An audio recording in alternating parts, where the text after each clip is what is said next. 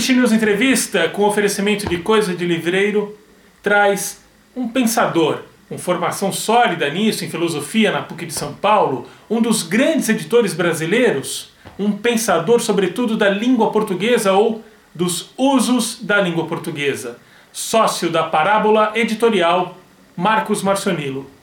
Marcos Marcionilo, obrigado pelo tempo, pela disposição, pela por abrir a sua quarentena para falar pela internet, para me receber um abraço.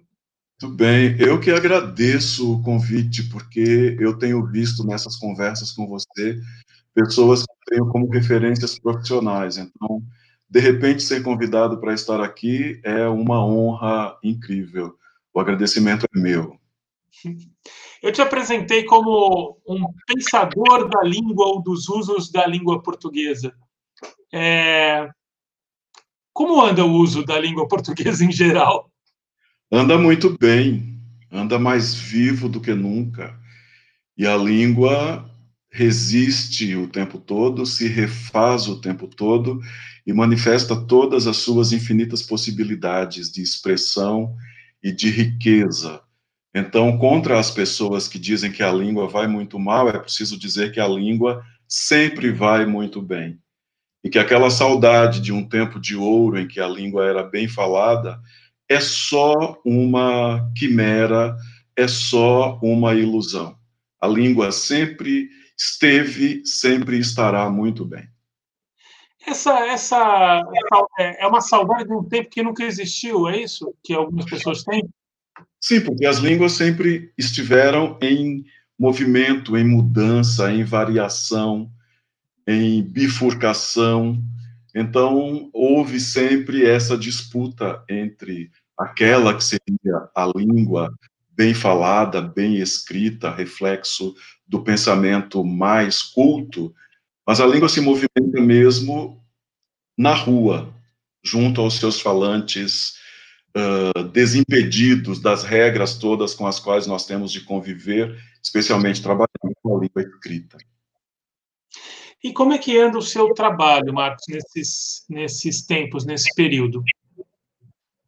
André, eu estou trabalhando mais do que antes, muito mais do que antes, eu diria. Porque na parábola editorial nós temos feito um esforço gigantesco para estar ainda mais perto dos nossos leitores. Então, isso significa convocar autores para nos ajudarem a produzir conteúdo para as redes sociais e, ao mesmo tempo, nós mesmos estarmos o tempo todo nas redes sociais. Então, eu tenho estado por conta do Prêmio Jabuti, eu tenho estado por conta da editora com uma live semanal com o Marcos Bainho, que está em São Paulo. Nós temos todas as semanas feito uma live para conversar com os leitores, para fazer não se esquecer de que nós existimos como editora e de que o nosso catálogo é uma fonte de conhecimento para essas pessoas durante a pandemia. Então, o trabalho tem sido muito maior do que antes, porque exige que você se acostume com atividades com as quais você antes não tinha de se comprometer, mas tem dado bons resultados. Nós temos conseguido reunir em torno de nós autores e leitores e estamos sobrevivendo à pandemia. Quando ela acabar, se acabar, nós temos esperanças de que haverá uh, novos terrenos a conquistar e, ao mesmo tempo, a editora, como presença cultural, estará consolidada, não terá sofrido com essa interrupção imensa que a economia do livro vem sofrendo em alguns casos essa interrupção pela qual a economia do livro se sente ameaçada atualmente. Mas, por exemplo, é, produção de novos, é, assim, projetos que estavam andando foram parados ou foram não? Parados. É. Foram parados. Tem, uma, tem que ter uma inteligência nessa hora, assim, para não, não comprometer tudo. Sim, nós não estamos lançando novos títulos nesses tempos. Então, este ano conseguimos lançar pouquíssimo do que tínhamos programado para lançamentos. Mas, ah, por outro lado, nós temos feito reedições. Nós temos reeditado não as reedições de sempre em tiragens normais, mas temos feito reedições menores de livros que estão se esgotando nesse tempo de pandemia, justamente por conta dessa nossa presença nas redes sociais e desse nosso diálogo constante com os nossos leitores. Então, tão logo as gráficas uh, voltaram a funcionar, depois daquele primeiro impacto, nós começamos a reimprimir. Hoje mesmo, uh, temos um livro que precisa ser reimpresso. Então, novos projetos estão esperando a reabertura das atividades e o catálogo continua se movimentando por força não das livrarias, infelizmente, mas por força da editora mesma, que tem se movimentado tanto quanto pode nesse tempo. Como é que andam seus medos nesse, nesse momento? É, de tudo. É, eu, eu tenho sentido desde o começo dessa pandemia, especialmente, mas não só pela situação política do país, eu, eu tenho sentido mais medo do que eu lembro que tivesse sentido, talvez só quando criança. Medo uhum. de disco voador que eu uhum. tinha. Eu tenho feito um esforço muito grande para manter uma rotina uh, o mais possível uh, próxima do normal. Então, uh, contra os medos que eu vejo que vão se apossando de muita gente, eu tenho treinado sempre no meu box, que oferece treino também por internet. Além disso, como na editora todos os funcionários estão em teletrabalho, eu vou à editora todos os dias, tentando manter a rotina, porque lá eu fico tão isolado quanto em casa. Então, tenho ido à editora. Isso é um, um ponto importante para o meu equilíbrio. E, além disso, tenho feito também algumas atividades, por exemplo, os cursos da LabPub, eu tenho ido à LabPub uh, fazer as aulas, dar os cursos, com todos os cuidados, com todos os protocolos, com máscara, com, com álcool em gel, com distância das pessoas que lá estão. Tenho feito isso na busca de manter uma rotina na qual eu não enlouqueça. Então, Nesse momento, eu tenho visto pessoas muito próximas serem contaminadas com a Covid-19. Então, se trata de um perigo real. Não está longe de nós a Covid-19. Pessoas muito próximas têm sido vítimas e, felizmente, estão se recuperando. Mas, por outro lado, se eu ficasse o tempo inteiro em isolamento, talvez eu estivesse nessa mesma situação de medo.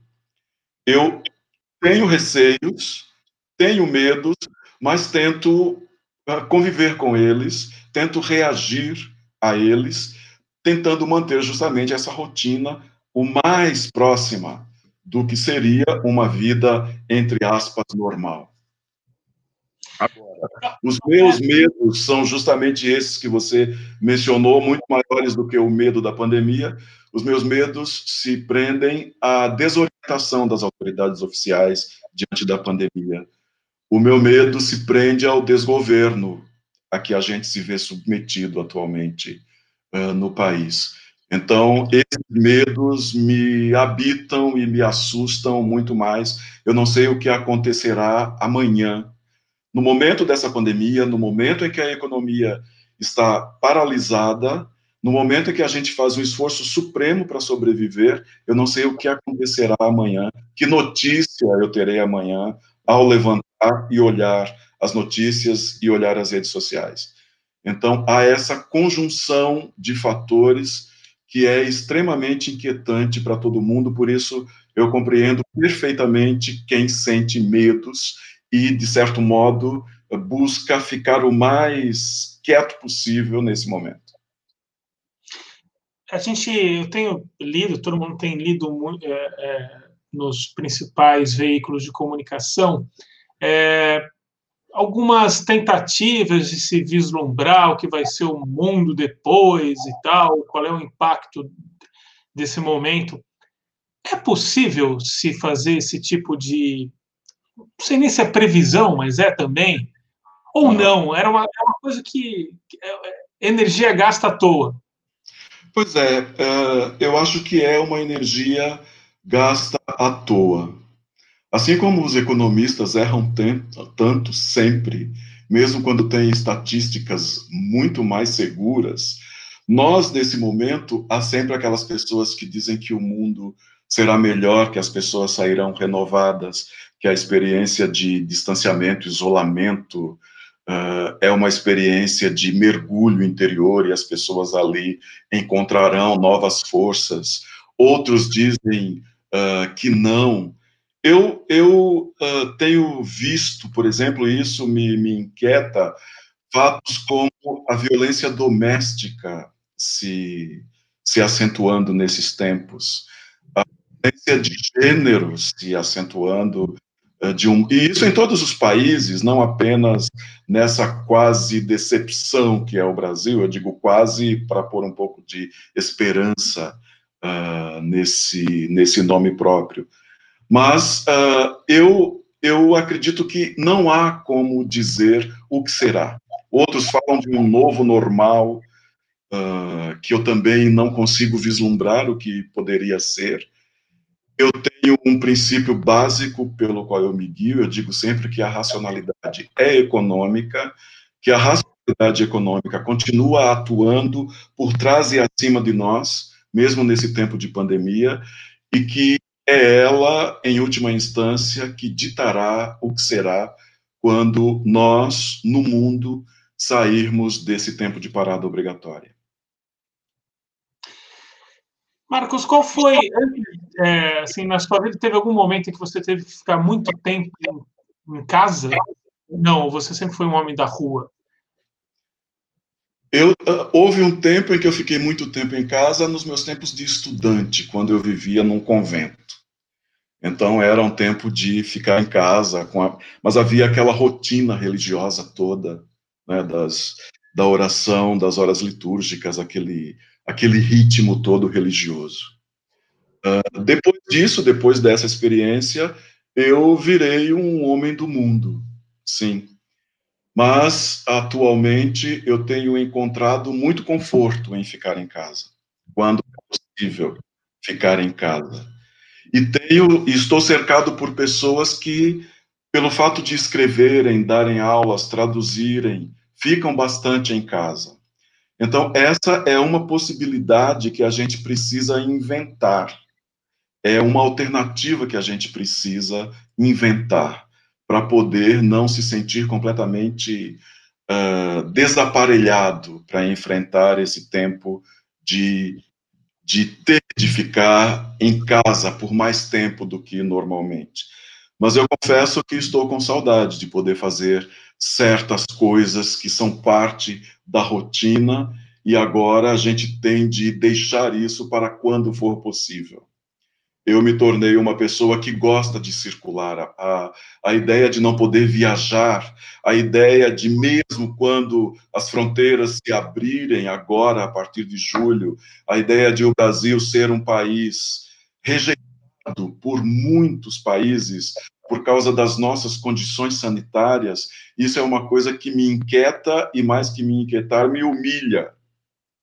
E não é um sentimento bom esse que, que se produz agora para os brasileiros que tenham um mínimo de trânsito no próprio país e às vezes fora do país. Eu vou voltar lá no, no convento. Ok. Vamos entrar no convento. Uh. Como é que era? Como é que era aquele Marcos? Como é que o Marcos de hoje conversa com aquele Marcos? Eles são muito diferentes, não? São diferentes. Muito, muito diferentes. Me conta um pouco dele. Porque, por exemplo, do Marcos dos tempos de convento. É. Como é que você lembra dele? Eu saí cedo do convento, eu saí aos 21 anos e agora já me aproximo dos 60. Há um lapso temporal aí gigantesco mas aquele Marcos era alguém, por exemplo, que acreditava muito e defendia muito o transcendente. E com o passar do tempo, o contato com as ciências, relativizando bastante o peso dessa transcendência. Além disso, aquela esperança uh, gigantesca e inquebrantável no futuro, no mundo, na possibilidade da bondade humana, são todas esperanças que foram sendo uh, dosadas por aquilo que a realidade apresenta para a gente. Tanto que eu te disse há pouco, para mim a grande racionalidade é a racionalidade econômica, que é movida por poucas pessoas no mundo todo. Então, uh, aquele Marcos tinha mais uh, esperanças e tinha mais fé na humanidade do que o de hoje. O de hoje uh, tem um princípio de observar mais a realidade e de contar com possíveis aliados, mas de não ter aquela confiança generalizada, nem aquela pretensão de salvação universal, de salvação para todos. É como se eu tivesse encontrado um lugar de menos ambição com o tempo, com a passagem do tempo. De menos ambição pessoal e de menos ambição para os outros o que é que te fez? Vamos tentar é, traçar uma linha entre, entre a decisão de, de deixar uma ordem religiosa, um caminho dentro da religião que tem seus desafios e tem seus pesos, e, mas também tem algum conforto, tem pelo menos uma uhum. entrada visível, né? Uhum. É, uma comida no prato garantida, não sei. Sim, sim. Posso ser errado. Sim. E, e aí o homem que, que entrou no mundo do livro. Uhum.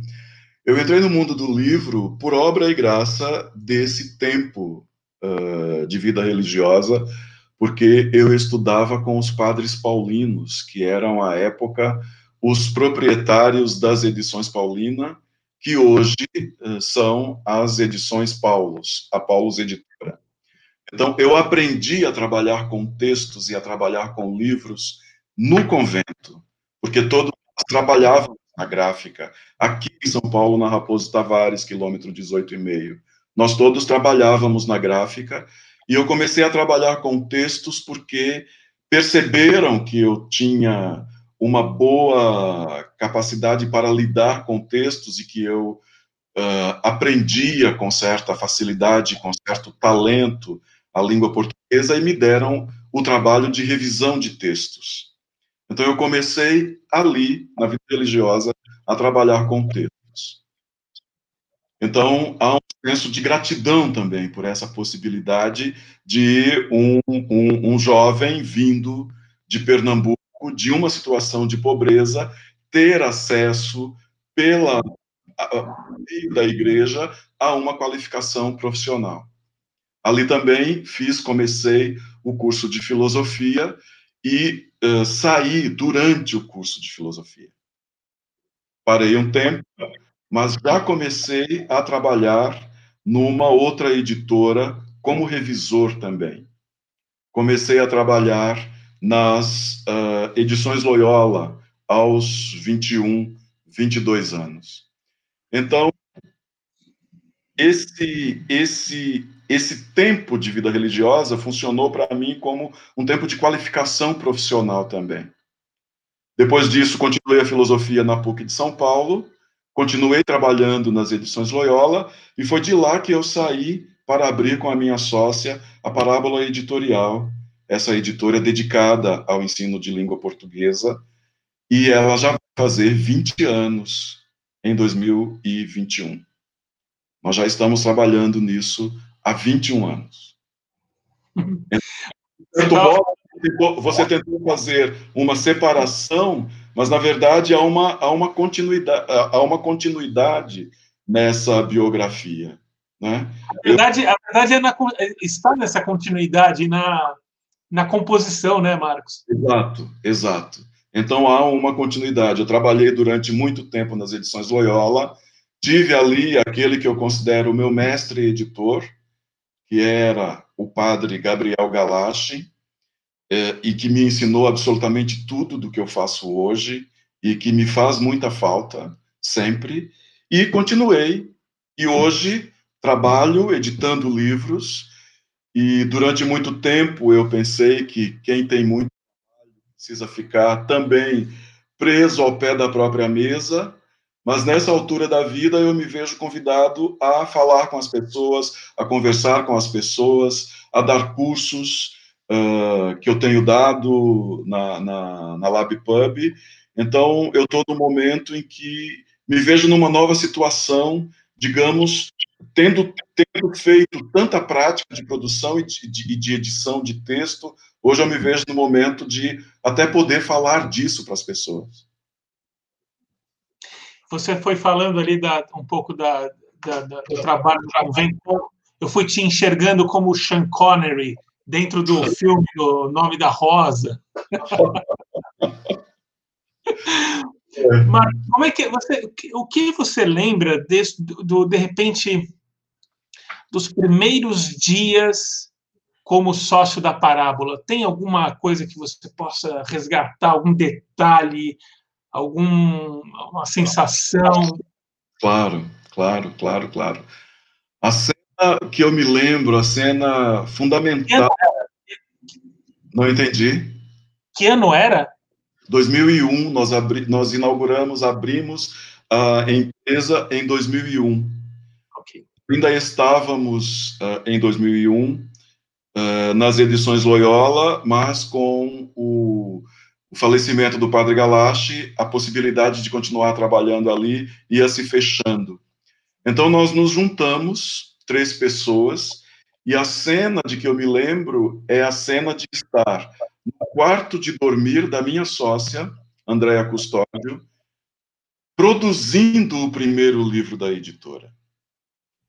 Então, ela diagramou o livro, nós desenhamos o livro, discutimos a capa do livro no quarto da minha sócia, Andréa Custódio, e a partir dali nós começamos a publicar. Publicamos o primeiro livro, que alimentou o segundo, esses dois alimentaram mais dois, esses quatro alimentaram mais quatro, financiaram mais quatro, e aí nós seguimos.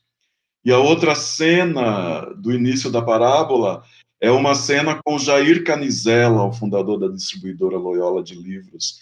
Em 2001, eu lembro que o Jair comprou, para nos ajudar, 1.500 exemplares do nosso primeiro título, Português ou Brasileiro.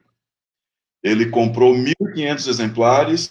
Depois nós saímos com o autor em turnê nacional e começamos a reimprimir. Esse livro continua no nosso catálogo. O autor, que é Marco Banho, às vezes me diz: está na hora de tirar esse livro do catálogo. Eu digo: não, as pessoas continuam lendo esse livro. Ele continua vivo, continua no catálogo 20 anos depois. Português ou brasileiro? Português ou brasileiro. É o, o que, primeiro... que é, afinal? O que, o que a gente fala? Pois é, é, é, é, é sempre uma discussão que se faz a respeito de se já há distanciamento suficiente do português brasileiro para deixar de se chamar português e passar a se chamar brasileiro. E aí você discute prós e contras dessa decisão, que no fundo será apenas uma decisão política, enquanto enquanto não houver condições políticas de se fazer essa decisão de mudança da língua, uh, não se fará, nós continuaremos falando português brasileiro. Apesar de, se você for à Itália, por exemplo, você verá, se o livro for de original uh, brasileiro, você terá a indicação de que o livro foi traduzido do brasileiro. Se você for à França, você encontrará a mesma coisa o livro terá sido traduzido do brasileiro. Então, essa categoria já existe, essa categoria linguística já existe, mas ainda causa uh, um certo, um certo não, um grande desconforto naqueles que continuam querendo se considerar herdeiros da língua chamada última flor do Lácio, inculta e bela. Mas há já características nossas, características linguísticas nossas, que nos afastam bastante do português europeu. Marcos, chama muita atenção para mim é, é, quando você se posiciona nas redes sociais, muitas vezes, é, que você, apesar da, da, pele branquinha, clarinha que você tem, você fala, eu sou negro. É, me fala da sua casa, me fala da sua origem, por favor. Pois é.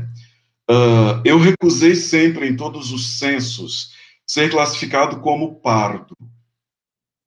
E eu, uma vez, discuti meia hora, talvez, com uma recenseadora, para convencê-la a nem me classificar como branco, nem me classificar como pardo, mas me classificar como negro, no censo de um daqueles anos, já não me recordo, ali pela década de 90. Uh, ah, eu, eu, eu digo que para ver que eu sou negro, basta olhar para mim. As minhas características físicas são todas de negro. O nariz, o cabelo, o, o, o biotipo, eu sou absolutamente negro. Agora, na minha família, o, o meu pai, o meu avô, o pai do meu pai, eram como eu. E havia negros na família. Eu tenho primos que são negros. Do lado da minha mãe, a minha avó era uma índia, com cabelo escorrido, com o pele cobre, e corre na família uma lenda segundo a qual a avó dela teria sido encontrada numa pedra escondida dos caçadores, sido descoberta por um caçador, e esse caçador teria casado com a minha tetra-avó, sei lá, com a minha a avó da minha avó, então isso já, já se perde. E o marido dela, o meu avô, era branco, eh, cabelo, era loiro, de olhos claros, como um descendente dos holandeses que invadiram uh, Pernambuco. Então há essa mistura tremenda. Mas eu me olho e vejo um negro por todas as minhas características físicas. E uh, eu tenho todo o interesse pela, pela negritude. Há uma riqueza impressionante, inclusive as marcas linguísticas. Há quem estude a influência uh, das línguas africanas na formação do português brasileiro, há uma herança inacreditavelmente rica que é silenciada o tempo todo. Então, por ser um editor, por ser proprietário de uma editora que, apesar de pequena, tem o seu nicho, tem o seu público, fala com muita gente, congrega autores importantíssimos, pesquisadores importantíssimos. Eu acho que vale a pena eu dizer de público que reconheço em mim a herança negra e reivindico a, a, a negritude para mim como um modo de dizer uh, não há por que negar o que a negritude pode deu e pode dar ao Brasil. Nós brincamos aqui em casa dizendo que se a gente for olhar as editoras, nós vamos encontrar muitos judeus ou descendentes de judeus, né? Eu digo, tem um preto no meio, tem um preto que sou eu. É claro que há outros, mas eu brinco no meu, no, no meu meio, assumindo a negritude, por uma questão mesmo de honrar a presença dos negros na história do Brasil e na formação da economia brasileira. Você é, é, deve ter já pensado nisso. Eu é, sou mais novato no mercado editorial, mas percebo que tem pouca, poucos negros trabalhando no mercado do livro, no mundo do livro. É, é uma impressão errada? Tem poucos. Poucos negros? É. É, quando, quando eu penso em editores, editoras, realmente a gente vê poucos, poucos negros uh, trabalhando no nosso mercado. Assim como a gente vê poucos negros em posição de destaque nas universidades. Entre os meus autores, por exemplo, eu tenho poucos autores negros, inclusive às vezes até recebo críticas de alguns estudiosos dizendo que algumas coleções, eh, que uma coleção que nós estamos lançando agora seria uma coleção uh, de homens brancos, sudestinos, e uma coleção não representativa da variedade de gênero e, e, e da variedade brasileira o que é uma posição uh, rápida, é uma tomada de, de posição muito rápida e sem a necessária atenção. Agora, por outro lado, não se pode realmente negar que ainda há poucos negros em, uh, em, em, posições uh, como editores, proprietários de editora e, e, e mesmo, não sei, talvez preparadores, revisores, nós estamos, eu, por conta dessa minha posição, eu tenho procurado sempre conhecer os intelectuais negros uh, atuantes no Brasil atualmente. E nós encontramos grandes intelectuais. Eu tenho uma autora chamada Ana Lúcia Silva Souza, professora da Universidade Federal da Bahia. No Brasil, a categoria chamada Letramentos de Reexistência, que é quando ela encontra grupos negros se articulando em torno dos grupos de hip hop, por exemplo, e essa população faz desses grupos agências de letramento. Ali eles começam a ler, começam a escrever, começam a discutir. Então, a Ana Lu, a gente chama a Ana Lu, a professora Ana Lúcia Silva Souza, é uma dessas intelectuais que tem dado muito destaque na área de linguagem à inclusão das pessoas negras, a uma inclusão muito muito impressionante porque transforma a trajetória dessas pessoas. Além disso, eu lembro sempre uh, de outros autores que, mesmo não sendo negros, têm absoluta abertura à inclusão, especialmente quando a gente pensa nos últimos. Uh, que é um processo que agora foi interrompido com uh, os últimos dez anos, quando houve a inclusão de, de grande parte de jovens negros em cursos universitários. Então, esse foi um movimento que nós estamos perdendo e que nós não poderíamos ter perdido, porque isso sim daria, daqui a algum tempo, intelectuais do mesmo teor e da mesma altura de um Milton Santos, por exemplo. Uh, nós perdemos a chance de continuar com esse movimento de inclusão. E contra aqueles que dizem que as universidades públicas deveriam perder financiamento, deveriam ser pagas, e todo investimento em educação deveria ser feito na educação básica, no ensino fundamental, eu digo que é uma atitude maniqueísta que não poderia ser, que não pode ser defendida de modo algum. Nós temos de dizer a educação básica, os ciclos fundamental e, e, e médio precisam receber grande investimento e as universidades públicas merecem receber ainda mais investimentos, porque elas não se dão, não, não, não, não se dedicam apenas ao ensino, elas se dedicam à pesquisa, elas se dedicam à extensão. E a inclusão de pessoas negras, de estudantes negros, de jovens negros, é que pode fazer com que nós possamos vencer esse gap histórico, esse gap de 500 anos de desprezo pelo, por grande parte da população, caracterizada pelos negros e pelos indígenas. Essa guerra contra a universidade pública é, talvez tenha um fundo, mais uma vez, econômico, né, Marcos? Porque tem, pessoas tem, em retorno, retorno tem. imediato, faz para pagar ali, mas é, o crescimento intelectual de uma pessoa, a expansão de horizontes de uma pessoa já é tão valiosa, muito mais valiosa do que o claro. um pouco mais, né?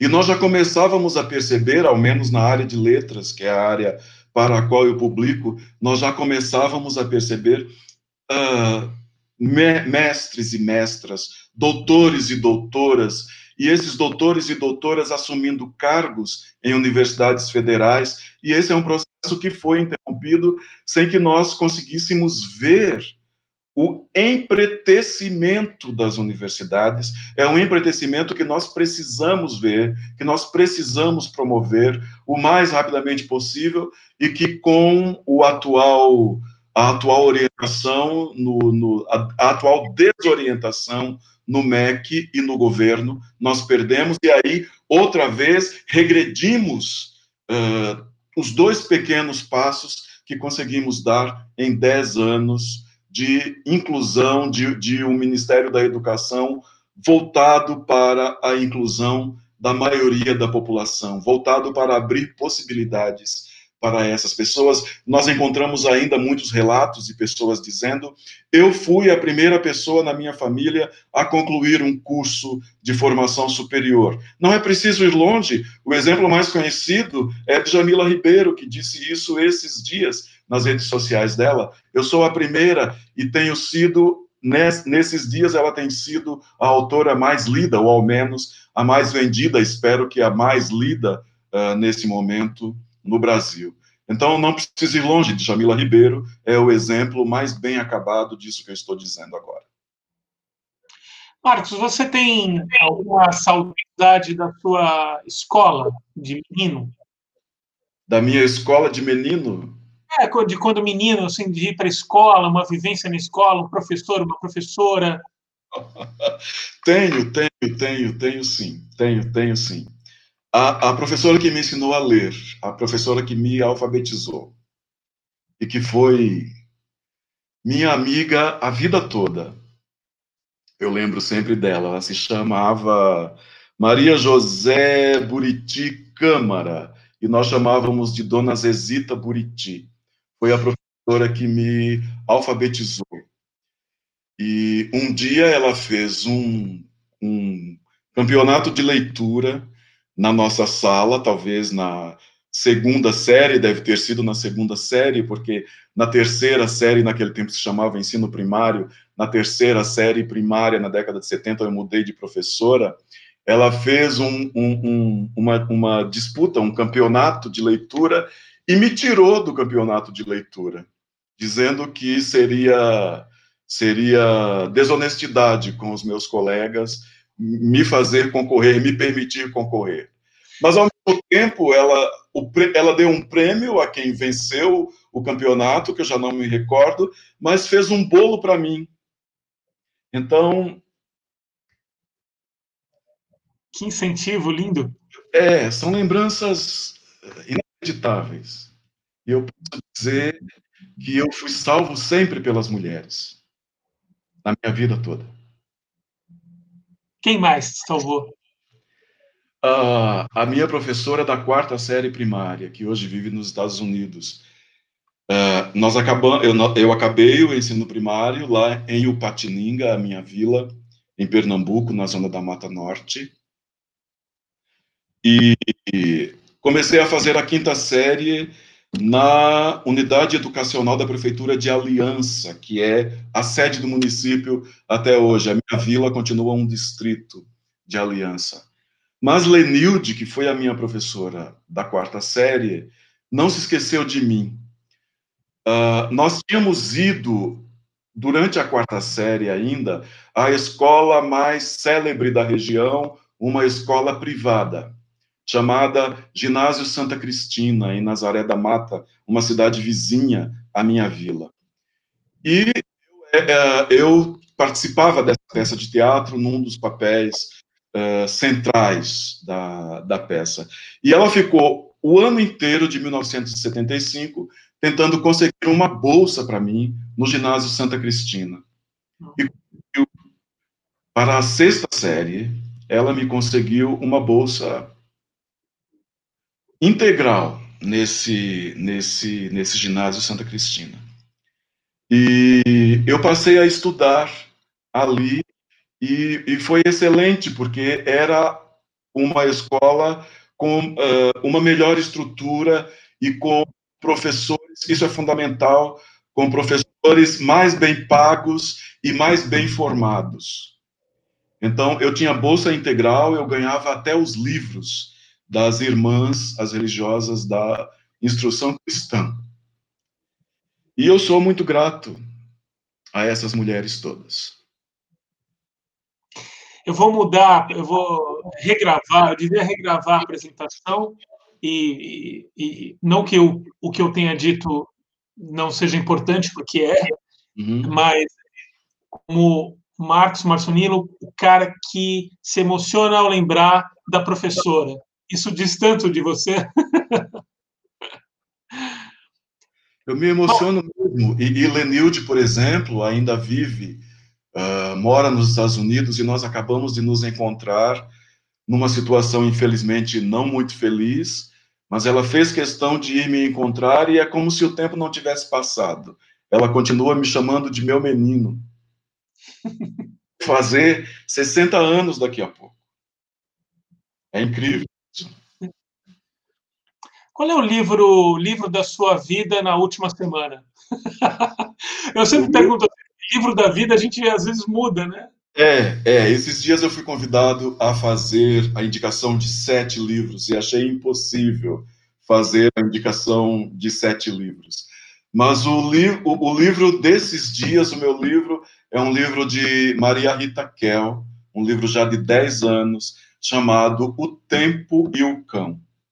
É um livro que ganhou o Jabuti de 2010, publicado pela Boitempo e é um livro que tem sido importantíssimo para mim. Você falou de como resistir, de como eu estou lidando com esse tempo de pandemia. Esse livro também tem sido um instrumento fundamental para eu pensar uh, no mecanismo da depressão e o que ele produz em mim e nas pessoas que estão ao meu redor. Então, eu tenho lido Maria Rita Kell com um senso de aprendizado inacreditável, tamanha é a profundidade e a capacidade que ela tem de, além de analista, escrever, de psicanalista lacaniana, escrever com uma clareza e uma capacidade de convencimento gigantescos. Então, gigantescas. Então, eu tenho lido O Tempo e o Cão esses dias. Marcos, amarrando sua vida inteira de aproximação religiosa, de pensamento filosófico e tudo mais, todas as influências do mundo que desaguam em você. Uhum. O que você diria hoje sobre eh, como você define para um alienígena que chega agora aqui o que é Deus para essa nossa tribo humana? Olha, eu estava conversando esses dias aqui em casa e para mim todos os conceitos, inclusive o de Deus, é uma linda invenção de linguagem. É uma linda invenção de linguagem. Nós inventamos Deus para dar sentido à nossa vida, às nossas vidas. Nós inventamos a cultura para dar sentido às nossas vidas. Uma vez que nós somos um acidente inexplicável, nós inventamos todos os mundos possíveis e imagináveis: literatura, poesia, religião, filosofia, história. Às vezes eu olho para os prédios ao redor aqui de casa e digo: esses prédios são pura linguagem. Então, para mim, uh, Deus é uma incrível invenção linguística, porque eu estou convencido de que, antes de tudo, nós somos linguagem. Nós não temos a linguagem como um instrumento, nós somos linguagem. A linguagem nos faz ser, numa combinação com biologia, química, fisiologia, a linguagem nos faz ser. Maravilhoso, não tenho mais nada para perguntar e, ao mesmo tempo, eu tenho tudo para perguntar. Mas vou deixar as pessoas com essa curiosidade e para uma próxima conversa. E que, ou então que as pessoas te acompanhem nas suas lives da Parábola, nas suas aulas da LabPub, que são maravilhosas sempre. Obrigado, eu Marcos. Eu agradeço muito, quero agradecer muito. Quero deixar um recado para o Léo, dizer, ele, ele, quando ele me convidou, disse, se ponha bonito. Léo, é impossível me pôr bonito, eu estou aqui.